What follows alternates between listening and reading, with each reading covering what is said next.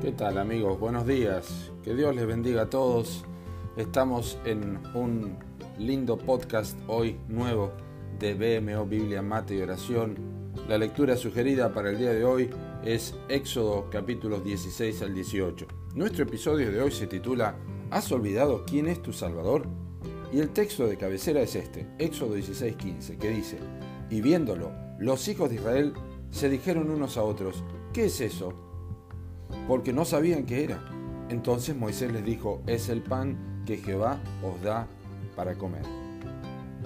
Muy poco tiempo después de la salida de Egipto y el cruce del Mar Rojo, Israel comenzó a quejarse contra Dios por la falta de comida y la falta de agua.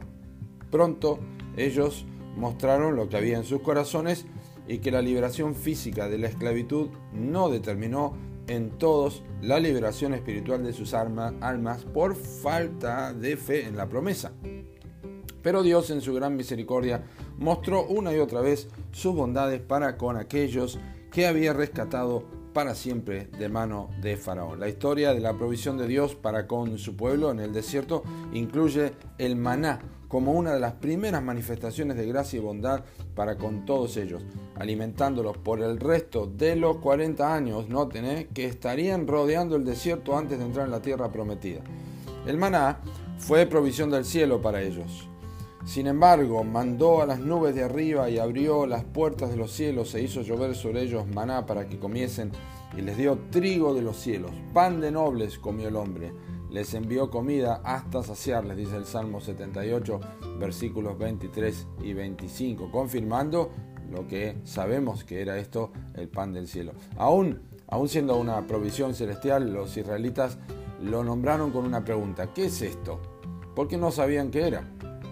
Ahora, inequívocamente el Nuevo Testamento corrobora que el maná es una figura del Señor Jesucristo. Y Jesús les dijo, de cierto, de cierto os digo, no os dio Moisés el pan del cielo, mas mi Padre os da el verdadero pan del cielo. Porque el pan de Dios es aquel que descendió del cielo y da vida al mundo. Juan 6, 32 al 33 es lo que acabo de leer. La figura paralela es divinamente ocurrente porque de la misma forma que el maná alimentó físicamente al pueblo, así también sabemos Cristo alimenta espiritualmente a sus hijos. Pero el pueblo le llamó, ¿qué es esto? Y de la misma manera el Hijo de Dios recibió el cuestionamiento de parte del mundo y de los suyos. Ustedes recordarán, en el mundo estaba y el mundo por él fue hecho, pero el mundo no le conoció. A lo suyo vino y los suyos no le recibieron, dice Juan capítulo 1 versículos 10 al 11. No fue un error, fue el cumplimiento de la profecía de Isaías, que dice, le veremos, mas sin atractivo para que le deseemos. Despreciado y desechado entre los hombres, dice Isaías 53 versículos 2 y 3. Ahora bien, lo que resalta uno de los evangelistas es cómo sus propios cercanos trataron a Cristo como fue considerado el maná por Israel en el desierto. Dice Marcos 4:41, y se decían el uno al otro, ¿quién es este que aún el viento y el mar le obedecen? Cuando terminó su ministerio, Jesús le preguntó a Felipe, ¿tanto tiempo hace que estoy con vosotros y no me has conocido, Felipe? En Juan 14:8. ¿Acaso pensás que no es posible que también te olvides quién es realmente el Salvador? ¿Pensás que tu visión espiritual nunca se empaña para dejar de ver a Cristo tal y cual lo revelan las Escrituras?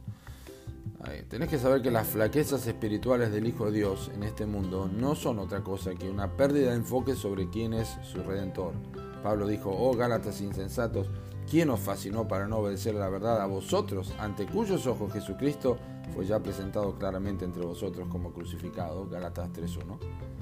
Abrumado por las circunstancias adversas, las tentaciones, las aflicciones y pecados, el creyente usualmente pierde de vista la grandeza de Cristo y frente a la abundancia de sus virtudes y riquezas reveladas en la Escritura, el cristiano no hace más que preguntar, ¿quién es este del que tanto hablan estas páginas? Pierde su visión y olvida a su Salvador en medio del dolor, en medio de las penurias. Te pregunto, ¿qué dice tu alma de Cristo en este día? ¿Qué descripción hace de tu Señor? ¿Cuánto hace que ya no sabes quién es Él, que dejaste de contemplar su gloria y sus bondades, sus virtudes? Yo te animo a mirar nuevamente a la cruz y a oír al Espíritu Santo decir de Cristo a tu alma, es el pan que Jehová os ha dado para comer. Que Dios te bendiga.